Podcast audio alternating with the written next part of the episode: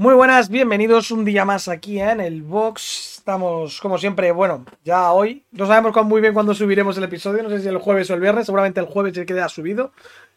Del episodio 9 de En el box con la previa del Gran Premio de Jeddah. Pero antes de meternos en materia de Fórmula 1, vamos a hacer un pequeño repaso, sobre todo de noticias de MotoGP, donde tenemos una noticia que pensamos que, que esperábamos no tener que volver a dar pero que sí nos solíamos que podía pasar. David, cuéntanos, ¿qué pasa con Mar Márquez?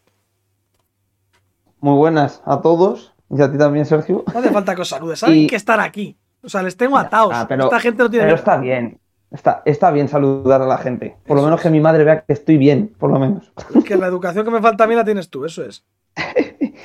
que, pues sí, el otro día todo el mundo pensó ¿no? en ese golpe de Mark en la caída que, que pudiese recaer en la diplopía esta. Y, pues bueno, de vuelta a España. ¿Y qué es la diplopía? Que si no lo cuentas. Pues, hombre, ya se habló, ¿no? Yo creo que está muy reciente. Ya se ha hablado, pero la gente, no tiene por qué saberlo, tío. No hay que hablar, por pues supuesto, tío. Espabila. Vamos, reacciona. escúchame, nuestros oyentes son inteligentes, pero bueno, yo se lo digo por si acaso. Eh, pues ver doble. Empezó a ver doble. Se supone que no es tan grave como la última vez, porque en, el vuelo de camino a España eh, lo habló con el doctor, se sometió a unas pruebas en Barcelona cuando llegaron y demás, y por lo visto no es tan grave, en principio no va, a llegar a los tres meses de lesión, o sea que igual le vemos pronto encima de la moto, pero aún así lo importante ya no es el volver a la moto pronto, que yo creo que sí va a poder hacerlo, sino en qué lugar deja Mar Márquez esto. Al final esto es una lesión bastante difícil, por llamarlo de alguna manera. Al final, cuando tú te rompes un hueso o te lesionas muscularmente, es reposo, es operación o lo que sea. Esto al final es algo más complicado, ¿no? Y ya no tiene que pensar el Mar Márquez piloto, tendrá que pensar el Mar Márquez persona si le conviene seguir encima de la moto o no. No hablo este año, este año seguro que vuelve y demás, pero a lo mejor si su carrera se planteaba en 10 años más, porque mira Valentino Rossi, por ejemplo, Márquez ahora tiene 29, retirarse con 39 podría ser algo muy factible, incluso más, pues a lo mejor estamos hablando que en dos, tres años igual se plantea dejarlo, ¿eh? Esto es opinión, opinión mía, no, obviamente él no ha dicho nada de esto, pero yo creo que tiene que estar encima de la mesa el, dejar de correr no muy lejos. Tenemos sustituto, quién puede coger la moto, quién, quién, quiénes suenan, quién es, quién es el favorito para pillar esa moto de Márquez, que es jugosa. Imagino que Bradel. Al final, todos los años, el piloto que ha cogido la moto de marca ha sido Stefan Bradel. Así que es el piloto de pruebas. Lo utilizarán de conejillo de indias, como hacen siempre, ¿no? ¿Y eh, subir a alguien de la satélite y darle la satélite a Bradal? No, ¿no? Al final, es que al final va a ser lo mismo, porque tanto Alex Márquez como Nakagami llevan la misma moto que Paul y que Mark. Entonces, va a ser la misma moto con distinto color. Otra cosa es que lo vean más factible para la hora de los puntos en el, en el Mundial de Equipos. Entonces sí te lo puedo llegar a comprar. pero si no, no, ¿eh? no, no lo hace mal. Bradel no lo hace mal. Creo que es un muy buen piloto de pruebas, cumplidor. Vale, perfecto. Y luego además tenemos un cambio de una cambio en las modificaciones de, de MotoGP que desaparece el whole shot, ¿no? O algo así. Sí, a raíz del Gran Premio de Indonesia han decidido que van a quitar el whole shot delantero eh, ¿Qué es exactamente el whole shot? Porque yo me dices whole shot y ni puta idea. a ver, es un sistema eh, que te ayuda a bajar la moto, la suspensión de la moto, ¿vale? La gacha, por llamarlo de alguna manera. la pieza esta la innovó mucho, eh, o sea, la creó Ducati en 2018 y la empezó a utilizar Jack Miller en el Pramac. Empezó a utilizarla, pero solo la utilizaba en la trasera. La trasera lo que hace es en la salida, tú lo accionas el dispositivo y si os fijáis en las salidas las motos se agachan de abajo, ¿vale? Bueno, pues eso es el whole shot trasero. Simplemente en la salida le das un botón, la moto se agacha, sales y ya está, apañado. Bueno, pues a raíz de 2019, Ducati empezó a meterlo en las motos también en la parte delantera de la moto. ¿Por qué hacen esto? En las rectas. Para que la moto no se te incline hacia atrás, lo accionas y la moto se inclina hacia adelante. Te da mucha ventaja en la recta. De ahí esa superioridad de Ducati en los años atrás y demás. ¿Qué ha pasado?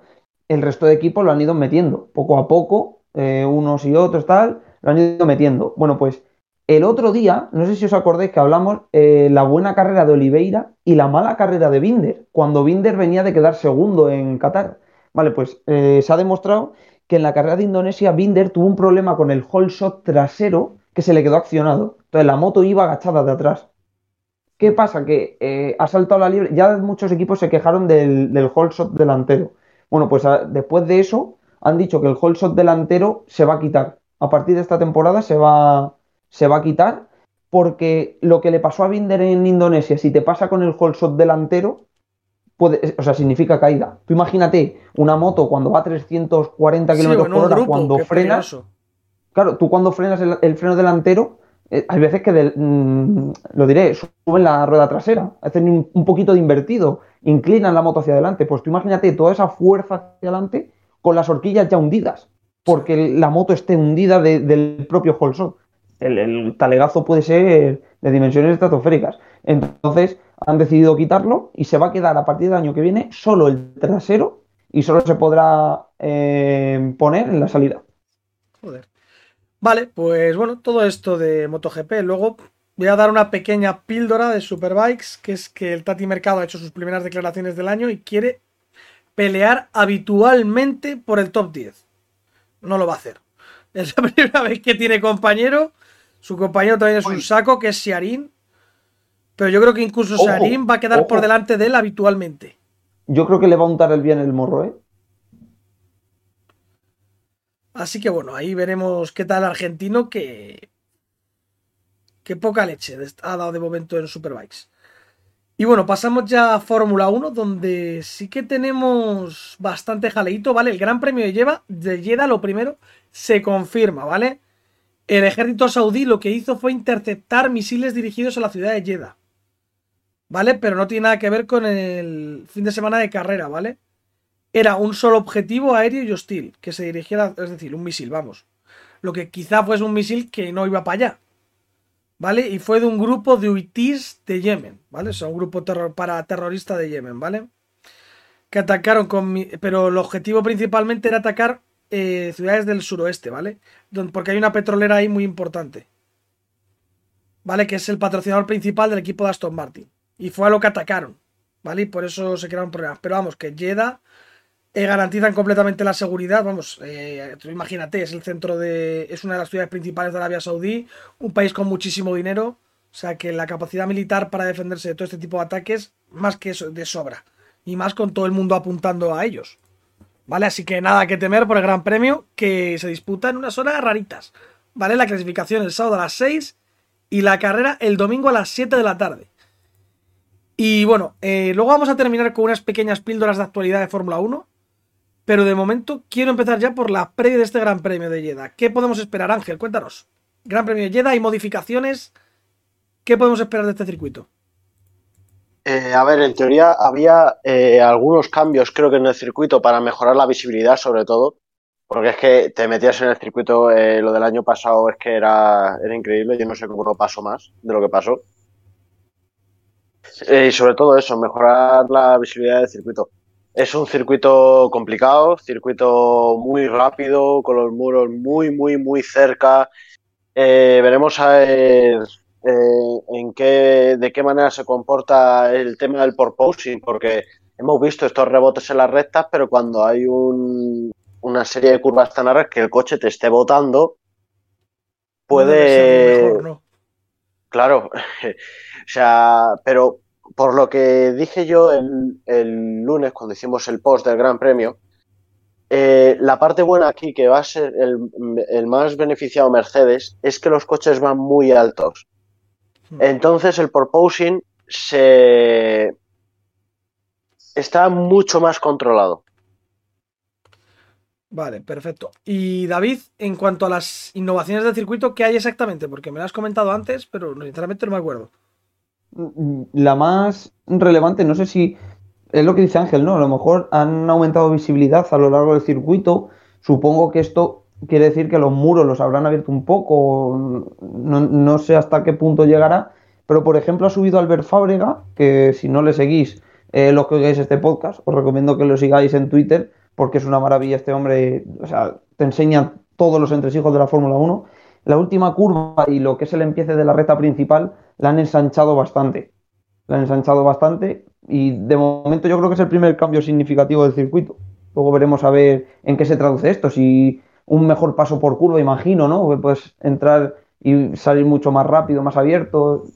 No sé, veremos a ver cómo influye esto en el, en el Gran Premio. Yo me acuerdo del año pasado que es un circuito entretenido y que, bueno, que me gustó la carrera. Así que, bueno, vamos a ver este fin de semana si esperamos lo mismo, ¿no? Una carrera entretenidilla, ¿no, chicos? Hombre, la, carrera, y Hamilton. la carrera del año pasado fue divertida porque fue una locura. Eso porque es. estábamos, estábamos, nos quedaba la mitad del Gran Premio y todavía no, está, no estábamos entendiendo muy bien qué estaba pasando. Bueno, pues este año podemos tener algo parecido o difícil. Mm, puf, no creo. Yo creo que hay, hay sí. diferencias, hay diferencias importantes. David, Sí, que yo creo que es lo que dice Ángel. Yo creo que tan entretenido como el año pasado en la zona de arriba no, porque la zona de arriba, recordemos, ¿no? Es- esos adelantamientos Verstappen-Hamilton, Verstappen que se cuela, luego le dicen que tiene que ceder la posición, luego que sea bandera roja, el toque, luego Hamilton-Verstappen, fue una locura. Pero sin embargo, a ver, yo creo que este año en la zona de arriba no va a ser tanta lucha, pero sí en la zona media. Eso, los Haas, los Alfa Romeo, a ver, Alpine, si puede estar por ahí y tal. Yo creo que va a estar entretenido por esa zona. Sí, bueno, los coches que aquí a priori no van a traer ningún tipo de mejora, ¿no? En una semana solo no creo que hayan tenido tiempo, ¿no, Ángel? O sí que habrá alguna, algún coche que traiga alguna mejorilla. Creo que Alpine se dijo que sí que iban a traer cosas este fin de semana. De Alpine tengo Y yo como- noticias, o sea que tranquilo, que aquí no. Alpine, Alpine lo que se ha traído es el, el pontón este nuevo, que Ah, sí que lo va a poder montar. Ocon. Claro, como lo perdió en, en el otro Gran Premio, pues en este sí se lo han traído. Vale, pues creo y supongo que no, que si traerán será algo pequeño, pero, pero creo que no. Y McLaren vendrá ya con las piezas normales, ¿no? No, no, no tiene por qué. Porque eh, de hecho yo dije en el anterior podcast que, que habían hecho las tomas de aire de freno delanteras de titanio, eh, no porque sea más, más barato, más rápido, lo que sea, bueno, que sí, que es porque es más rápido, sino porque para hacer una pieza de carbono tienes que hacer un molde. Y para hacer el molde tienes que hacerlo también en carbono. Y para eso, o sea, tienes que, tienes que, para traer una pieza, tienes que tardar mucho, mucho, mucho, mucho tiempo para eso. Así que todavía no van a venir. Pero sí que le va a venir mucho mejor el circuito porque no hay tantas frenadas. Vale, o sea que esperamos unos McLaren algo más arriba. De momento, bueno, vamos a hacer repaso de equipos. Eh, Ferrari igual que la semana pasada o mejor, ¿no? Les esperamos. Solo sí o no. Yo creo que mejor. Mejor, David. Mm, yo creo que mejor también. Vale, los Red Bull, yo le vi al Red Bull muy rápido, ¿eh? Si consiguen arreglar el problema este que han tenido, en recta, sobre todo, y este circuito que es muy rápido. Yo, a Red Bull Es le veo- que- yo creo que peor, va a ir peor en este circuito. Ángel.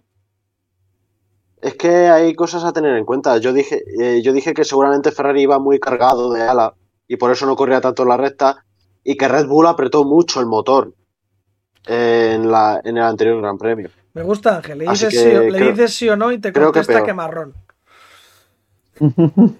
Vale, Ángel cree que peor. Bueno, en cuanto a los Mercedes, yo creo que este circuito van a ir bien los Mercedes, mejor que en el anterior Gran Premio. Sí, eso mucho mejor. Deberían, deberían ir mejor.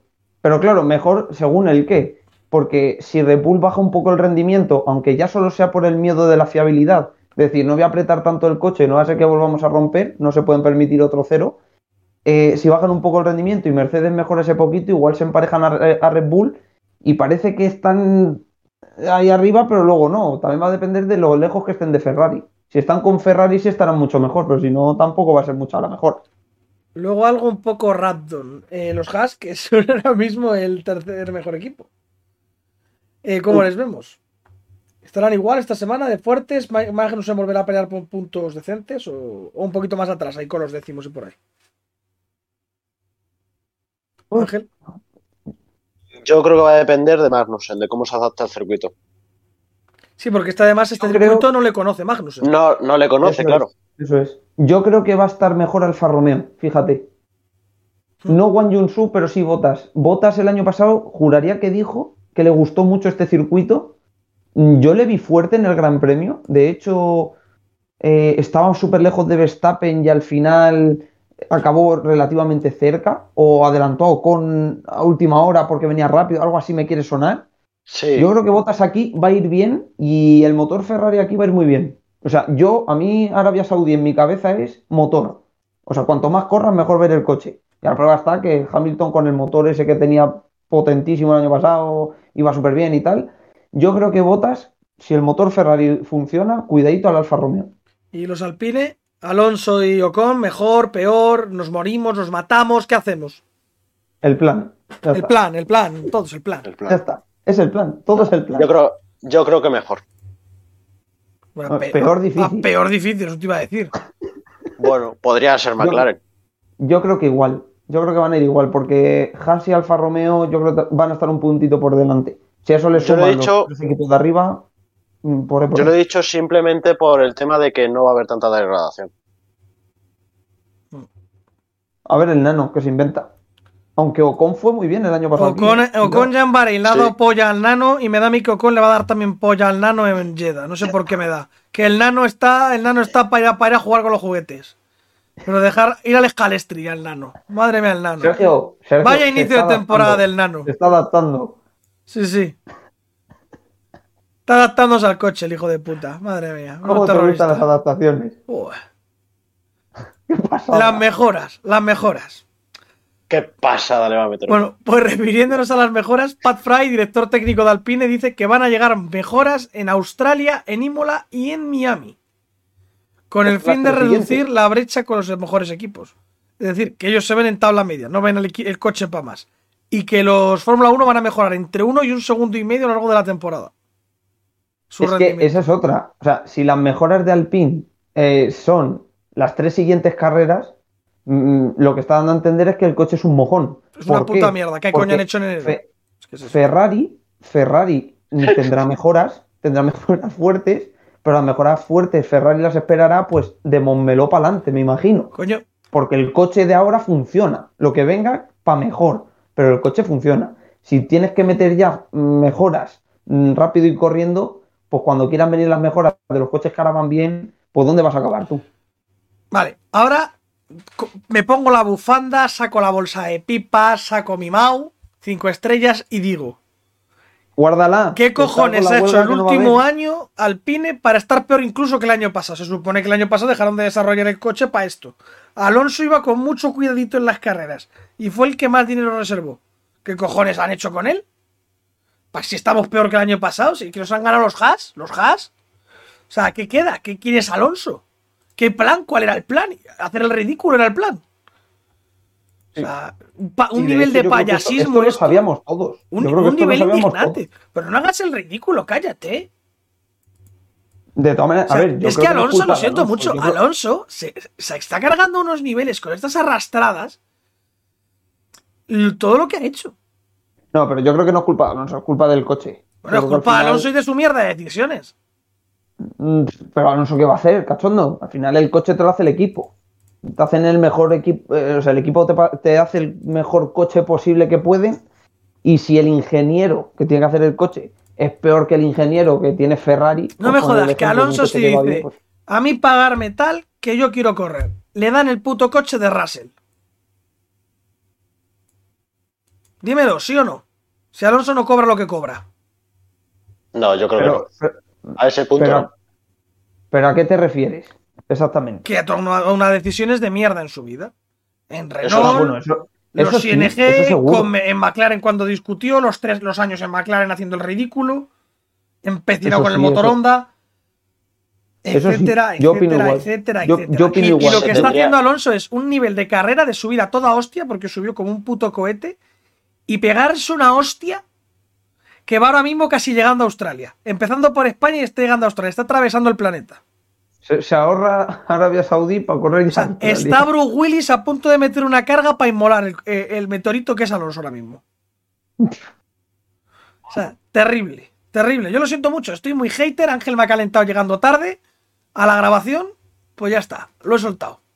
Pues ahí lo llevas. Ahí lo llevas, Fernando. Cógeme esa, monstruo. No, pero yo, yo esta vez, esta vez estoy con Sergio. Esta Eh, vez, hijo puta. estaba claro- Tú siempre, me cago en tu vida. Estaba, esto está claro. O sea, cuando tú cambias un reglamento entero, cuando ponen el techo de presupuesto y está todo el mundo, claro, es que ahora los equipos grandes, que Ferrari, Mercedes, que destinaban 400 millones de euros ahora solo tienen 120, todos tienen 120, no. Aunque todos tengan 120, Mercedes no ha ganado ocho títulos seguidos por algo. Ferrari no es la escudería más, más victoriosa en la historia por algo. Red Bull no está arriba por algo. O sea, los tres grandes siguen siendo los tres grandes. Y, y pasa lo mismo, te voy a ir a, a la Fórmula 2 o a la propia Moto 2. ¿Qué equipo gana? El. Aunque las motos sean iguales, aunque, aunque los coches sean iguales, los equipos grandes van a seguir siendo los que le sacan el rendimiento. La propia indicar quién gana, Andretti. Aunque el coche sea igual, los equipos grandes siempre tienen algo, siempre tienen un extra, siempre entienden mejor el coche, siempre saben ese setup, esa decimita. ¿Es así? Y no porque te vayas al PIN y de repente el coche, eh, sí, tiene muchísimas partes comunes este coche con, con diferencia a otros reglamentos. Sí, tiene el techo de presupuesto. Pero ¿quién está arriba? Los tres de siempre. Y no va a estar otro. David, Efectivamente. Sí, sí, sí, sí. Totalmente de acuerdo. pues ahí lo tenéis. Ahí ya veis la reflexión. Un poco de hate que siempre viene bien de buena mañana. Eh, bueno, sobre el desarrollo, pues si Alpine trae todo esto, estas carreras, trae muchas cosas de estas carreras, el resto de equipos también las traerán, ¿no? Depende. Es que volvemos a lo de antes. A ver, Es traer, que- re- traer algo traen todos. El tema es que los que van bien, pues si siguen trayendo mejor, va a ir el coche incluso mejor. Y esto, es que el tema es este, que el tema es el inicio, Claro. el principio. El- el- la clave es tener un- una buena base, un buen coche. Mira, el, un hombre que sigo en Twitter, que trabajaba en la Fórmula 1 y lleva tiempo ya fuera de ella, dice lo mismo, dice, cuando hay una un cambio de reglamento como el que ha habido este año, es súper importante en el test que den muchas vueltas. O sea, eh, te puede llegar Haas, dar muchas vueltas y no por eso Haas va a ser el mejor. Pero si da muchas vueltas es porque tiene ya mucho hecho. Coño, el Y es lo que McLaren decía dio un Ferrari. huevo y mira. Claro, o sea, vamos a ver, Ferrari dio muchas vueltas y no se sabía si iba a ser el mejor o no, no estaba claro, se sabía que iba a estar ahí, pero no se sabía si iba a ser el mejor, pero que haya dado tantas vueltas, que haya hecho tantas pruebas, que haya probado todos los neumáticos un porrón de vueltas, en agua, en seco, con un piloto, con otro, en una hora, en otra, o sea, ha probado tantísimas cosas y no ha fallado el coche, que ya eso te está diciendo que el coche es bueno. Ya todo lo que venga este año es para mejorar una pedazo de máquina. Pero ya. Recordemos que el Alpine se jodió en los test y estuvo una tarde sin correr por esto. Claro, efectivamente. Y eso pasa factura. Eso parece una tontería, pero pasa factura. Pues tras esta oleada de hate un poquito, vamos con el vaivén de circuitos, porque Ángel, mucho jaleo, ¿eh? De momento, muchos contendientes a coger ese lugar de Sochi. Se hablaba en principio de Turquía, parece que se descarta Turquía, luego apareció Malasia, parece que se descarta también Malasia, y ahora parece que está entre dos. Entre Hockenheim y Portimao. Son los grandes favoritos a llevársela. ¿Qué te parece, Ángel? ¿Qué preferirías, un Portimao o un Hockenheim? Ángel, Ángel ha muerto. David, ¿qué preferirías tú? Yo por preferir, mm, son dos circuitazos. Por clásico prefiero Hockenheim. Creo que Hockenheim le da un puntito al Mundial, ¿no? Eso que se está perdiendo al final. Quitando Suzuka, Spa, Monza, Silverstone. El resto ya son circuitos más modernos. Quizá Australia, tal, ¿no? Pero son circuitos, ya estamos entrando en un Austin, Singapur, Abu Dhabi y tal. Circuitos muy nuevos, ¿no? Entonces Hockenheim yo creo que puede ser un poquito, pues eso, eh, clásico. Zambor a mí me parece infumable, tío. Mira que es clásico lo que Es- quieras, ¿eh? Zambor es horrible. Sí, bueno, es clásico, pero porque ha vuelto, o sea, ha vuelto ahora. Se tiró un porrón de años sin, sin carreras. Sí, sí. Y Paul Ricard igual. Paul Ricard es un circuito súper clásico, pero desde que hicieron las remodelaciones para que los equipos de coches fueran a hacer test allí, son carreras infumables igual. Entonces, eh, Pues uf, me- justo me de gustan ese, los dos. justo de ese iba a hablar Me ahora, que parece que el Paul Ricard va a desaparecer, que es el que más está en peligro, junto con Spa, pero Spa no creo que se vaya porque es el circuito favorito de la mi- del 80% de la gente. Pues menos mal que se va. Me incluyo, me Y parece que va, se va a ir el Paul Ricard y el circuito que suena muy muy fuerte es el circuito de Las Vegas, ya que la Fórmula 1 quiere meter más circuitos en Estados Unidos, ya que Austin está funcionando increíble, que ha renovado, por cierto, hasta 2026 el circuito de las Américas, creo que se llama, ¿no, David? Sí, el El circuito de las. Américas hasta 2026. También está en peligro el circuito de México, ¿eh? Que también termina contrato este año. O sea que, ojito, porque quieren meter circuitos en Estados Unidos y no saben cómo. Y ojo, porque China parece que con la inclusión de Wang Yunzu también podría querer añadir otro circuito más. Que no sé en Vale. China cuántos circuitos hay, pero supongo que habrá varios. Porque el país es enorme. Yo- al correr se corre en uno. Sí, bueno, pero a ver, habrá más. Sí, a ver, y si no, los chinos te lo hacen en una semana, el circuito nuevo, no te preocupes. Sí, eso, en, en eso no tienes problema. Eso es. Y bueno, David, luego se. Bueno, Ángel, se habla de que la Fórmula 1 van a lo mejor a subir hasta 30 carreras el, el calendario, ha dicho Stefano Dominicali. Que el Gran Circo quiere celebrar 24 en 2025 y Stefano Dominicali dice que es posible hasta 30. Mm, 30 te mandan los pilotos, los equipos y las mujeres de los de los de toda la gente que está trabajando a tomar por culo. El tema es que el Pacto de la Concordia subiría, porque está ahora mismo en 24 carreras. Es una barbaridad. Yo no lo veo. O sea, no es normal. De todas maneras, pero yo creo que ha sido una, una forma de hablar. Yo creo que no ha sido decir vamos a poner 30 carreras. Yo creo que es una forma de hablar y se refiere a... A ver si me explico. A- De hecho, en la misma frase mete el decir se podrían correr carreras hasta en África. Y es porque a día de hoy la Fórmula 1 ha vuelto a ser muy atractiva. O sea, hemos dejado atrás esos años en los que Mercedes arrasaba, monopolizaba el mundial y eran súper aburridas las carreras. Ahora, cuando no tienes incidentes, tienes muchos adelantamientos y si no, siempre hay algún aliciente que, que gusta ¿no? y que engancha la Fórmula 1. De hecho, ha subido eh, la media de espectadores una barbaridad. Eh, el otro día vi el dato, la carrera de Bahrein de este año ha sido la más vista desde hace no sé cuántos años, de carrera inaugural me refiero. Eh, o sea, es muy atractiva a día de hoy. ¿Qué pasa? Que él a lo que se refiere es, si pusiéramos 30 carreras en el Mundial, funcionaría. O sea, la gente las vería porque ahora mismo tiene mucho tirón la Fórmula 1. Yo creo que van por ahí los tiros. Pero sí es verdad lo que dice Ángel. Lo primero es una burrada de circuitos, o sea, de logística y de todo. La gente, la mitad de los pilotos te dirían que te peines, que no van a estar tanto tiempo fuera de casa. Por no hablar de los ingenieros o mecánicos, que encima esos no son ni famosos y cobrarán pues eso. Eh, y luego aparte, tú imagínate un mundial de 30 carreras en el que dominen un solo equipo, como Mercedes hace unos años. Menudo tostón de año, colega. O sea, es infumable 30 carreras. Vale, y luego, eh, bueno, ya terminamos prácticamente. Eh, vamos a empezar las porras, ¿no? Un poquito de, de cancheo. Por cierto, Jeddah, circuito este, el que decían que era muy peligroso, ¿no? Sí. Sí. Bueno, sí. Pues un poco de modos, salseo nunca está de más, tío, que les cobran mucha pasta. Me la juego yo más todas las mañanas yendo a la 42, que va la peña y no sabe conducir, sinceramente. Eh, y nada, eso es Y estos son profesionales. Estos son, bueno, alguno XD, pero bueno. Alguno RQ, llamar profesional alguno de ahí, pero bueno. Eh, para este fin de semana, cuéntame, Ángel, tu top 5. Que, no, tú no, que David va primero. David primero. Yo No, no, primero. no, no, no que nos. Esto. Ángel, tú primero, que vas segundo. Joder. ¿Y Vale. por qué no tú Vamos, David vas tercero? 4. Ya, porque yo no quiero ser el primero porque quiero ver por dónde tiráis, para ir más o menos orientándome. Ah, vale.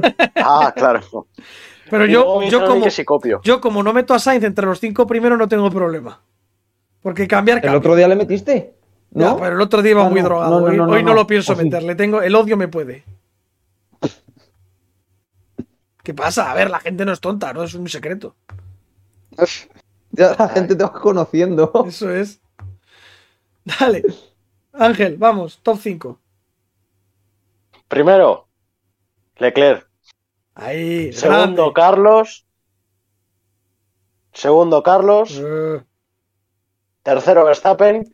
se está mojando muchísimo, ¿eh, David? Sí, sí. Sí, sí, sí. lo Cuarto. Hamilton. Y quinto, Russell. Joder.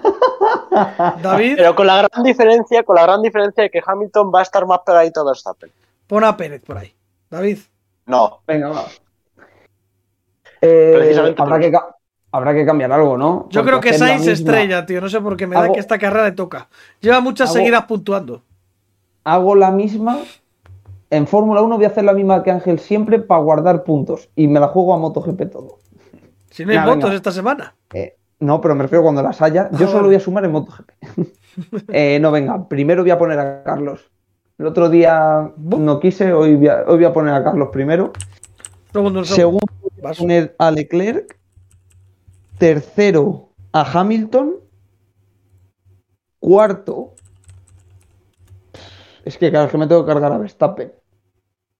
Mm, cuarto Verstappen y quinto Botas. Vale, un segundo. Ay, Tras este. que el corro. tenemos. Calla, calla. Tenemos un documento sonoro de David antes de decir esta previsión metiendo a Sainz ganando. Escuchamos, atentos. Tenga 5 dólares, cómprese un traje y trabaje. Sí que voy a trabajar liando porros. ¿vale? Ahí tenemos las declaraciones de David previas a todo esto. Y voy con mi top Espera, 5, con el top porque 5 no sé, de la sabiduría. Digo tantas tonterías, digo tantas tonterías. Vamos con no el top que es. 5 de la sabiduría, el de verdad, el bueno, el que tenéis que valorar, el que tenéis que tatuaros a fuego y en el pechito. Que va a ganar la carrera el señor Charles Leclerc. Va a quedar segundo. Otro, otro a lo, a, lo, a lo difícil va, otro. Va a quedar segundo Max Verstappen. Tercero Luis Hamilton. Cuidado. Cuarto Pérez. Y quinto Russell. Ojo, No meto a Pierre Gasly y me está costando, ¿eh? te está doliendo. Me está doliendo en el alma. Gasly va a quedar sexto. 100%. Así que nada, con esto hemos hateado a Alonso, sobre todo yo, siempre soy yo el que hatea, soy yo el que odia a la gente, es que es lo que hay. Luego hay pilotos que me gustan, que es todo. Cuando llegue Superbikes a empezar a acertar. Yo cuento para Superbikes. que es lo mío, es donde suelo acertar. Y nada, chicos, yo creo que ha quedado bien la, la previa, ¿no? Media horita, pim pam, trucutru, un poco de humor, un poco de odio, un poco de hate, un poco de debate, un poco de análisis, noticias, de todo. Una pedrada también. O alguna pedrada y al increíble. pie. Ángel llegando tarde, Carlos- Ángel muteándose cuando le Carlos- pregunto. Bueno, bueno. Poner a Carlos primero y Botas quinto, si se acierta, debería valer doble. Yo no digo nada. Cállate, por favor. Respétate, Eh, que yo le he puesto segundo. Respétate que vas primero, el general, que yo llevo cero puntos. si me voy arrastrando a niveles. esta semana dura. Joder, liderato. yo puse a Paul Espar-. Te recuerdo que yo puse Mira. a Paul Espargaro ganando la carrera la semana pasada. Sí. Tremendo porro Bueno, y también. yo, y yo a Martín ganando el mundial de la, de la MotoGP. Pero, tranquilo. pero te, eso te fumaste un día, ese te fumaste uno que era como un tronco de grande. Y lleva dos ceros el cabrón. Creo que va último del mundial. Y los que le quedan. Pero ha hecho una pole. Eso es. Sí, pero eso no da puntos. Bueno, yo creo que Sainz esta semana queda quinto en la clasificación. y luego le estampa botas. Ojalá. Va por saco. Qué Eh, odio a Botas. Ya sabes. Que no, hombre. Y ya Sainz y a Bottas. Y Alonso, es que hoy Alonso, mira, Alonso me cae bien, lo prometo. O sea, lo que pasa es que me quema Lo mucho, tío, que se cree como mucha expectación con él. O sea, a mí Alonso me gusta, pero es que no, es que no. Es que estas cosas me encienden. Las falsas expectativas ahí me encienden. Vaya programa me ha quedado hoy. Opinión y opinión, yo, yo, yo. Madre mía. Parezco Pedrerol, tío. Parece Jorge, Jorge Lorenzo. Tal cual. Eso es. Soy Jorge Alex Lorenzo. Cribillé, tío. Hablando de cuando las motos iban a manivela, tío. Joder. O, o, o Roldán Rodríguez, cuando yo, cuando yo estuve en Fórmula 2, cuando yo estuve corriendo en Bahrein, cuando yo estuve en el DTM, qué pesado que alguien lo mate, está sufriendo. Cuando yo fracasé en el DTM, cuando yo fracasé en la Fórmula 2. Qué pesado, todo el puto rato igual. Qué grande, tío. Por cierto, Qué ¿hay algún grande. relevo, algún nuevo Roldán Rodríguez por ahí o no? ¿O se prevén Espero que no. No, sigue Roldán con Porti para los libres, eso creo. O con. Lobato. Madre mía. Y, Y- la Fórmula 2 también. ¿Y, y hay españoles en F3 o F2? Lo digo por vérmelas a veces. Absolutamente nadie. No, No en tenemos, antes había un tal Dani en F3. Clos que a qué se dedica ahora, ¿es ferretero o algo? No, no, youtuber. Dani Clos es youtuber. Youtuber, Sí. su puta madre. Sí, sí, sí. Bueno, el, eh, ¿quién era DJ? Arguersuari, ¿no? Alguersuari. Sí, Alguersuari. Bueno, tiene más salida youtuber ahora que. DJ que- Piñu era o algo así. No, pero escucha, y Alguersuari ha vuelto al automovilismo. Va Sí, a correr el mundial de pensaba, karting. pensaba que Hostia, había es verdad, el dicho mundial de pinchar. karting. Pensaba que, iba- que había dicho a pinchar. Sí, con niños de 12 años. Bueno, Va a tío, correr Alguersuari con niños de 12 años. ¿con quién compites tú? No te veo a ti pagándote un car yendo a competir contra Alguersuari, ¿eh? Y les ganará y les dirá: Toma, jódete. Por cierto, he leído que eh, Ga- eh, Gasly, no, Latifi, tío, no es ni campeón de Canadá, que quedó subcampeón y su único título, lo más que ha conseguido él, es subcampeón de Canadá de karts. O sea, cuando Y, lo he y leído, estamparse en Abu Dhabi. cuando lo he también. leído, increíble. Lo, lo pone en el currículum. Madre mía, qué espectáculo. Bueno, paramos ya, que me caliento, me enciendo y acabamos hablando de Nicolo Bulega. Nos escuchamos el, el lunes con el post del Gran Premio de Jeddah y veremos a ver qué sabemos de lo de Márquez, etcétera, etcétera, etcétera. Así que nada, pasad buen fin de semana, sed muy buenos, no bebáis mucho, si bebes no conduzcas y si quedáis con Ángel para grabar un podcast, apareced media hora después, que es cuando aparece él, ¿vale? Muchas gracias. Hasta luego. Adiós.